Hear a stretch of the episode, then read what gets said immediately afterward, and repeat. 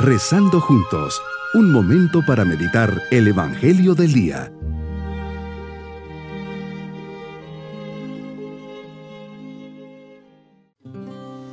Qué alegría es poder saludarles en este día 21 de diciembre, acercándonos al pesebre en puntillas para compartir con María y José el nacimiento de Jesús.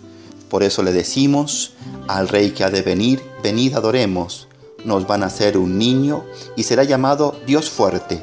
Se sentará sobre el trono de David, su padre, y reinará. Sobre sus hombros reposa el poder. Oh vástago de Jesé, que te levantas como el signo de salvación en medio de las naciones, y ante quien los reyes enmudecen, y los pueblos se postran suplicantes. Ven a librarnos, no tardes.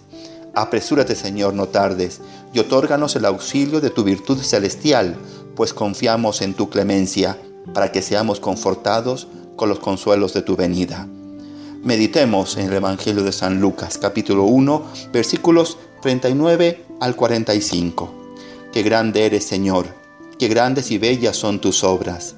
Qué fácil, Señor, te es llevar adelante tus planes cuando encuentras almas disponibles, generosas, magnánimas, grandes en su pequeñez. María, eres una mujer de Dios, fiel y obediente, llena de gracia y de fe, te apoyas en las manos de Dios, mujer de Dios. No es una simple cortesía divina el saludo que te hace el ángel, es un paso más en la obra de salvación, definitivo, en la expansión de la obra de Dios en ti y a través de ti, María. María está siempre en franca, sencilla y leal disponibilidad ante el Señor y su plan después de prestar tu humilde pero indispensable concurso a la maravilla de la encarnación del Verbo, te dejaste como siempre guiar por la inspiración divina y levantándote te dirigiste presurosa a la montaña, entras en casa de Zacarías y saludas a Isabel. Aparentemente se trata de un hecho normal, intrascendente, de ordinaria relación familiar, acudir a la casa de una prima, en este caso Isabel, que está encinta, para prestar tus servicios y ayuda, sin hacer ningún tipo de alarde, con hechos que desbordan totalmente las previsiones humanas. Ahí te descubrimos nuevamente como la que se ha definido a sí misma, servidora del Señor, llena de gracia y portadora de la gracia, en íntimo vínculo con la acción de Dios, prestando un servicio que trasciende. María, por tu fidelidad y disponibilidad, por tu leal y generosa prestación, inundas a Isabel del Espíritu Santo y haces que se establezca el primer contacto entre el Redentor Jesús y el precursor Juan. Un contacto decisivo para la misión del precursor. Es ya redimido por el Redentor en el seno de su madre, donde salta de gozo. Y no es para menos, María ya ahora, como también posteriormente, adelanta la hora de Jesús, de la que eres siempre fiel y eficaz servidora. Isabel resalta maravillosamente el comportamiento de María y pronuncia bajo la inspiración del Espíritu Santo el admirable pregón, cantando las excelencias de María, la llena de gracia, y se suma a las palabras del ángel en Nazaret, bendita tú entre las mujeres. Es evidente, eres la elegida para la trascendental misión de ser madre del Salvador por eso añade Santa Isabel, y bendito el fruto de tu vientre, frutos que se dejan ver rápidamente. Así María e Isabel, Dios les ha dado la gracia de ser almas que solo pueden pensar, hacer, hablar cosas grandes, las únicas que les inspira y confía Dios.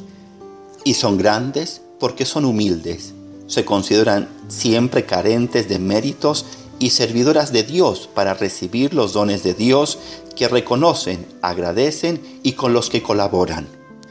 Dice Isabel, de donde a mí que la madre de mi Señor venga a mí. Isabel se manifiesta humilde y admirada por esta visita de sorpresa de su prima. Está viviendo los momentos más importantes de su vida, profundamente penetrada de Dios y de su gracia que eleva su estado de ánimo e inspira sus palabras humildes. Con qué facilidad obra, Señor, a través de los instrumentos elegidos y fieles. Cómo su fidelidad y actitud contemplativa transpira y derrama a Dios. Comunica a Dios, es evangelizadora, porque hace eficaz la obra de Dios en su vida. Te dice María, dichosa tú que has creído, se cumplirá el plan de Dios que has recibido y aceptado.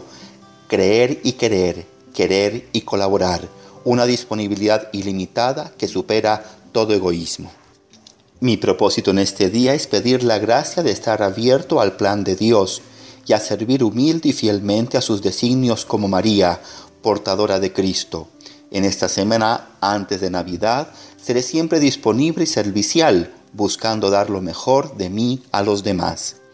Mis queridos niños, María visita a su prima Santa Isabel.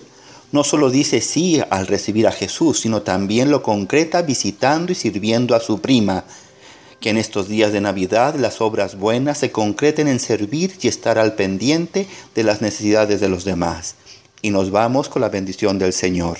Y la bendición de Dios Todopoderoso, Padre, Hijo y Espíritu Santo, descienda sobre nosotros. Amén. Maranatá, ven Señor Jesús. Bonito día.